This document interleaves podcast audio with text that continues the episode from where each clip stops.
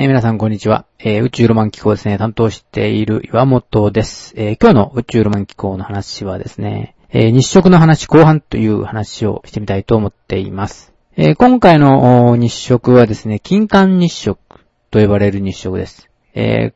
これはですね、ちょうどあの、日食の場合は、え位置関係が太陽があって、え地球がありますけれども、その中間にお月様が入ってきて、その影が地球に落ちるというのがですね、えー日食のシステムなんですけれども、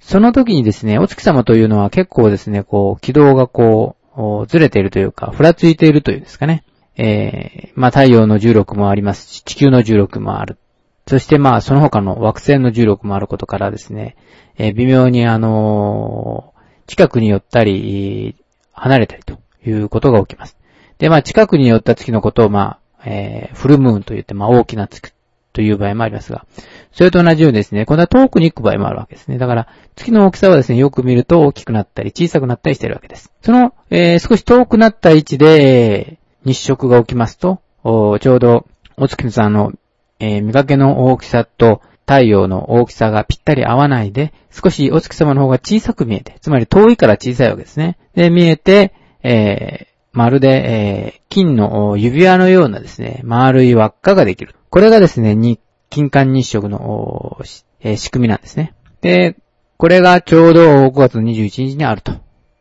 いうことになっています。で、どっからこう日食が始まってくるかというとですね、まあ、えー台湾の少し北の方から、えーえーそうですね、南の西の方から上がっ、えー北の東の方に抜けていくみたいな感じで、えー日食帯がですね、ずっと伸びています。でも北海道の方はちょっと見えないんじゃないですかね。多分九州の南部をかすめて、えーそれから東京のあたりを抜けて太平洋側に抜けていくというコースでですね、日食の影はですね、ずっとどんどん移動していきます。えこの日食を見るときにですね、やってはいけない注意事項がいくつかありますので、それをあの、またお知らせしておきたいと思います。まあ、一つ目はですね、肉眼では見てはいけないということですね。まあ、チラッとか見るのはいいかもしれませんが、えー、長い時間見ているとですね、あの、こう、虫眼鏡でこう、えー、ちっちゃな虫眼鏡でもですね、あの、火をつけることは可能ですので、それと同じように、日食が起きている時にですね、そういうのを見ると、目が、日食網膜症というですね、えー目の網膜をですね、焼いてしまいますので、あの、病院に行かなければいけなくなりますから、非常に危険ですね。それから、えー、双眼鏡とか、えー、それから望遠鏡ですね。こういうもので見たらどうだろうよく見えるんじゃないかと思うかもしれませんが、これはもう、たくさん光を集めて、えー目に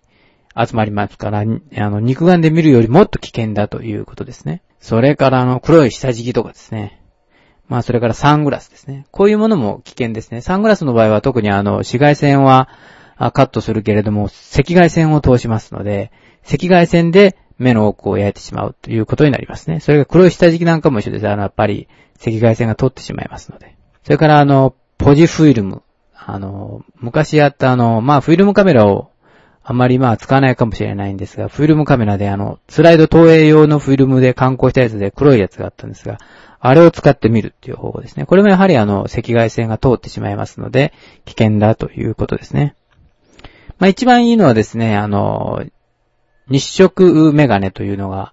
えー売っています。まあ、鹿児島の子供たちは多分何年か前に皆既日食があった時にもらっていると思いますので、多分知っていた人はですね、そのまま捨てないで持っていたのではないかと思います。あれがあると、また見ることができます。で、この日食メガネとですね、それから望遠鏡を組み合わせたらどうだろうと思ってやる人がまたいるんですね。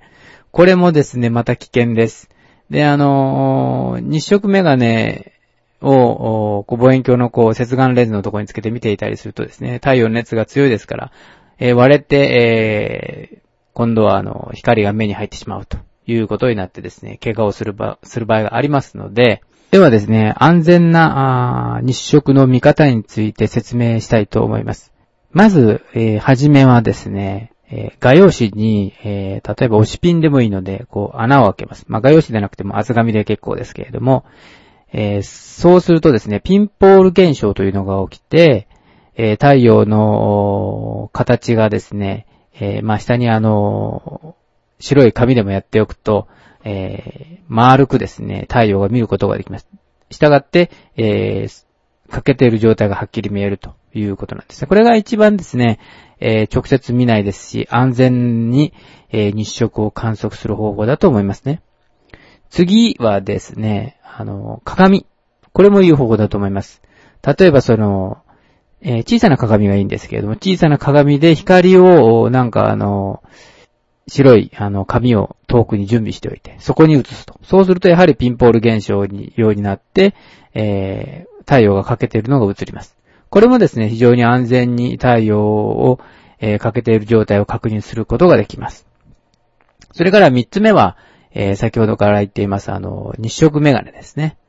えー、これを使えば、直接太陽を見ることができます。これはあの、えー、っと、もし学校で配ったやつを持っていない人とかですね、そういう人は本の付録で付いているのもこの前、あの本屋さんで読みましたし、それから、えー、っと、そういうカメラ屋さんとか、それからスーパーなんかでもですね、どっか売ってるところがありましたので、それを使って見ると一番安全かと思いますね。それはあの赤外線がカットするように、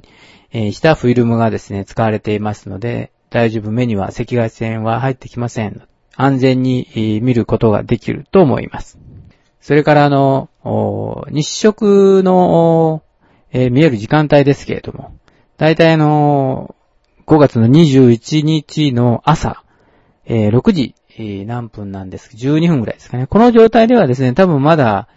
夜明けになっていないと思いますので、多分欠けた状態で太陽は、えー、登ってくるということになるかと思います。それから、えー、だいたいこれはあの、肝付きの時間で言ってますけれども、肝付き町の時間ですね。えー、だいたいほぼこの前後ですので、えー、金環日食が、えー、始まってこう、太陽の中に、えー、お月様が重なり始めるのが、7時19分35秒ですね。で、それから、えー、中心に来た時には、それから2分ぐらいした7時21分55秒ぐらいが、ちょうど綺麗にあの、金の輪のように綺麗になっているはずです。それから、あ2分後、つまり7時24分16秒ぐらいで、金環日食の、おま、お月様と太陽がまた、えー、橋が重なり始めてですね、徐々にずれ始めて、えー、終わる、金環日食が終わる状況ですね。まあ、しかし、えー、これから後もですね、だいたい、えー、1時間ぐらいは、えー、重なった状態が続きますので、その状態にですね、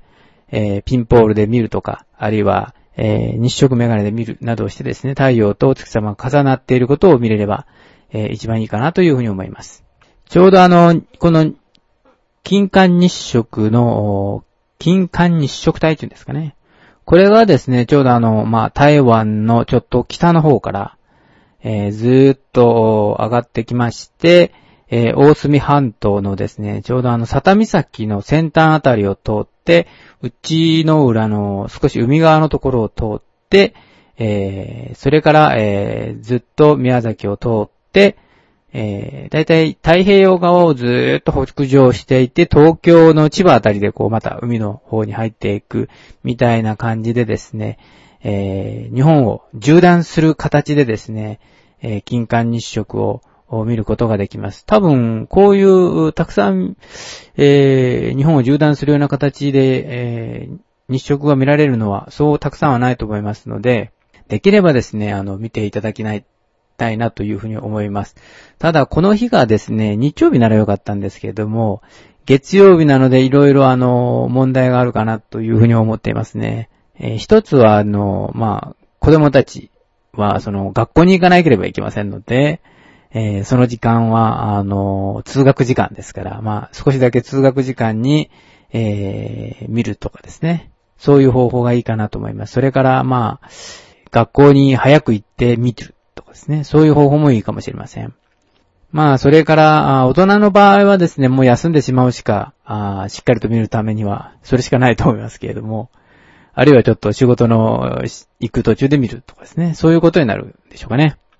まあ、あの、めったにない現象ですので、できれば、えー、見ていただきたいと思いますね。ただ、なんというか時期的にですね、もう、奄美の方が梅雨に入ってしまいましたので、この空が曇ってですね、えー、しまうと、よく見えないということになります。金環日食の場合はですね、完全に、真っ暗になるわけではないので、その辺がですね、非常にあの、困ったところなんですよね。私もちょっとあの、星座早見ソフトで今、星の空がどういう風になっているかちょっと確認をしてみたんですけれども、もしあの、金環、えー、日食でですね、完全に、えー、まあ、真っ暗にはならないと思うんですけど、ますます夕方ぐらいみたいな感じになると思うんですが、そういう状況で多分金星がですね、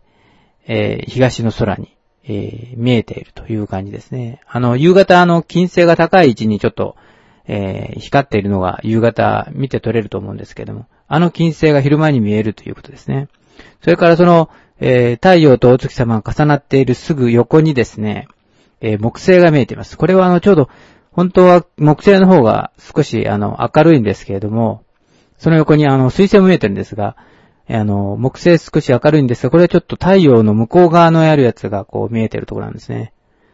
えー、まあ太陽の後ろ側というか、ちょうど太陽の後ろを回っていこうというところですね。それがちょうど見えている木星と、それから、近くにある水星ですね。だから惑星としては、えー、水星、木星、金星が直線上に並んで、その間にですね、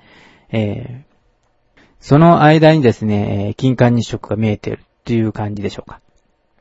多分あの、金星はですね、あの、非常にあの、明るいので、多分、見えるんじゃないかと思いますね。